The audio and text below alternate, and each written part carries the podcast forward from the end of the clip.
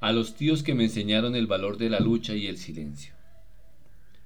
Cierro los ojos y veo los sauces, bebiendo de las aguas del mismo cauce, uno ajeno a todos los demás, uno propio e intangible, con una corriente subterránea que sólo alimentaba sus raíces. Veo los sauces, cada uno dando sombras a nuevos árboles, diversos y dispersos. Veo los sauces que ahora dan sombras extrañas y complejas. Al comienzo, cuando yo era un pequeño, me entretenía jugando con los otros chicos bajo su sombra. En ese tiempo, los sauces eran jóvenes, nos tapaban con sus ramas y nos resguardaban de la lluvia. Entonces, esperábamos que lloviera para jugar bajo los chorros del agua que caía por sus ramas sin pretensiones, solamente con la fuerza que oponía la tormenta para resguardarnos.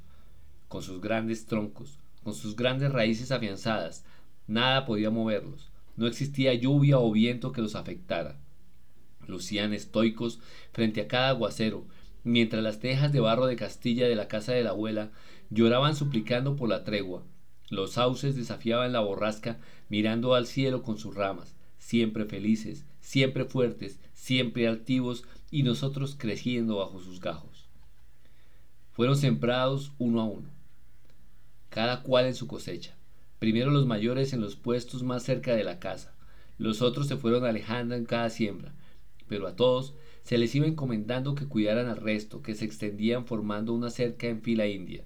Por eso ninguno quiso jamás tomar el sitio equivocado. Cada uno sabía su misión y su papel, y con orgullo los fueron asumiendo con el tiempo. Los sauces más pequeños soñaban con ser tan alto como los mayores, y poder acercarse al cielo con sus grandes ramas para dar abrigo a los que poco a poco llegamos para formar nidos en sus brozas. Entonces, los mayores sabían de la importancia de su sombra, de la protección contra los vientos, y de crecer con el ejemplo para que todos los demás supiéramos sobre el deber, el orgullo y el camino. Yo fui afortunado de verlos crecer desde cuando eran frágiles y temblorosos, y la abuela los abonaba, les hablaba como si supieran escucharla, o si al escucharla la entendieran. Estoy seguro que guardaron sus palabras y que solamente hasta ahora, cuando han superado todas las tormentas, empiezan a entender lo que ella les decía, la fertilidad de lo que ella les contaba, el amor con que cuidó para verlos alzarse al cielo, la paciencia y la disciplina. Cada día se acercaba para arrancar de su lado la maleza, para podar cuando tocaba, para amarrarlos a un palito para que se enderezaran. Los sauces no entendían al principio, pero los grandes vieron a los pequeños y luego todos entendieron que esa es la familia, que así es como se hace, todos diferentes, todos lo mismo. Todos un conjunto diverso y único, que se apoyan juntos para afrontar a la ventisca. Y todos haciendo frente en esa cerca, junto a la quebrada, para resguardar la casa de la abuela, nuestra casa. Trepábamos a sus ramas, seguro que nos iban a, nos iban a sostener. Esa es la familia. Resguardo, protección y abrigo. Con el tiempo, cuando ya eran grandes y sus ramas tocaban al cielo y sus raíces se hundían bajo nuestros pies, cuando solamente había admiración por los demás.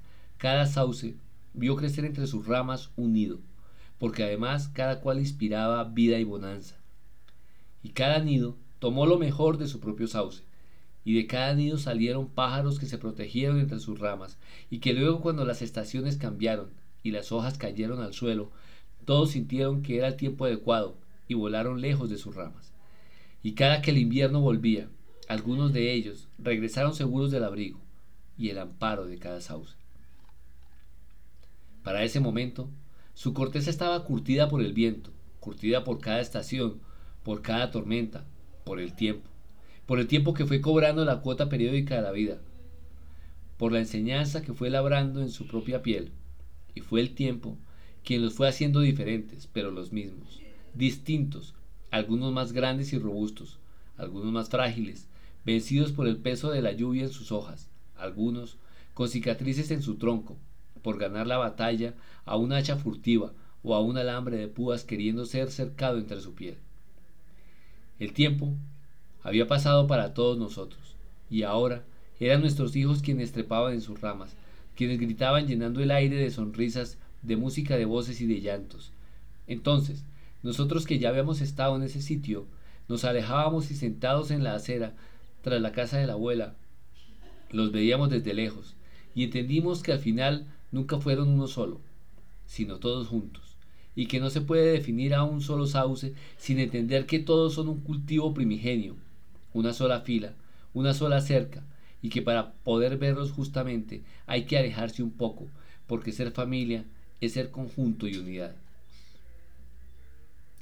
Veo los sauces, y entonces llegan a mí los recuerdos, el pasado tatuado en sus cortezas, las historias trepando entre sus ramos, cuando las ramas se tejían tapando el cielo, solamente para darnos sombra, y ese tiempo materializado en su propia piel, y en esos troncos antes fuertes y hoy resquebrajados por el tiempo, veo con asombro que a algunos el propio peso de sus gajos los está venciendo. Los veo apoyándose con sus ramas en el suelo, dando la batalla como siempre, doblados pero no vencidos, rajados pero no partidos, siguen estoicos, pero el tiempo ha cobrado su factura en cada rama, en cada gajo, en cada hoja. Veo que los nidos se cayeron de sus ramas y que los pájaros de antaño olvidaron su camino. Hoy ha regresado a la misma senda, tras de la casa de la abuela. Ya no es la casa, y ya no está la abuela. El viento ha borrado las risas, las voces y los llantos. Hay otra gente en sus paredes y hay nuevos niños extraños para mí. Me siento entonces cansado en la misma acera. Veo mis manos surcadas por el tiempo que se hunde entre mi piel formando arrugas en mis manos y mi cara. Me parece entonces que mi piel es como la corteza de los sauces. Me parece mucho. Tal vez crecer bajo su sombra me volvió parte de ellos. Quiero pensar un poco que siguen viviendo recreando la textura de su corteza en mi piel, que trata de imitar la piel de ellos. Añoro los sauces y la sabiduría de las preguntas que no se hicieron. Nunca aprendí a enfrentarme a la tormenta de cara al cielo. Jamás me enseñaron cómo dejarme sacudir por el viento sin romper mis ramas. No hablaban mucho los sauces, solamente estaban. Tal vez estar era su forma de mostrarnos el camino. Tal vez su forma de enseñar no eran las palabras, solamente cantaban sus ramas con el viento. Y era como su presencia activa, como demostraban qué es el ser sauce. Tal vez esas cosas que no se dijeron, tenemos que aprender a tomar la lección marcada con el tiempo. No eran buenos con las palabras los sauces, pero siempre fueron los mejores con los silencios. Y eso es igual de valioso, quizás más incluso. Pero hoy, que regreso al camino de los sauces, entiendo las marcas del tiempo en sus siluetas, apoyados en el cauce, marcadas por ramas partidas, cortezas curtidas, cicatrices en su piel, que atestiguan la lucha que han dado para permanecer para nosotros. Hoy comprendo el valor de cada sombra, de la protección, del camino que ahora nuestros hijos andan por nosotros. Hoy soy más un poco un sauce. Hoy quiero serlo un poco para que los míos respiren la familia que hemos cultivado.